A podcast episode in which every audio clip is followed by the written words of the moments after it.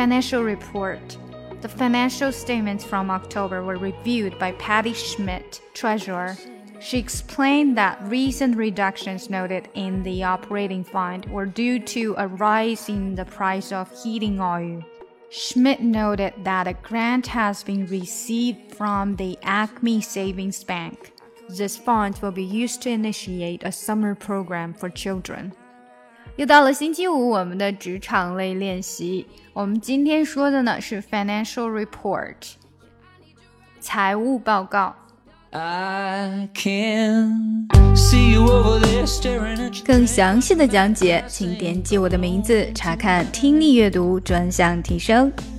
关注公众号 ES Post，每天接收跟读推送。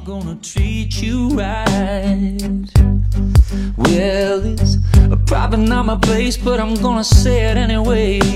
Cause you look like you hadn't felt the fire, had a little fun, hadn't had a smile in a little while.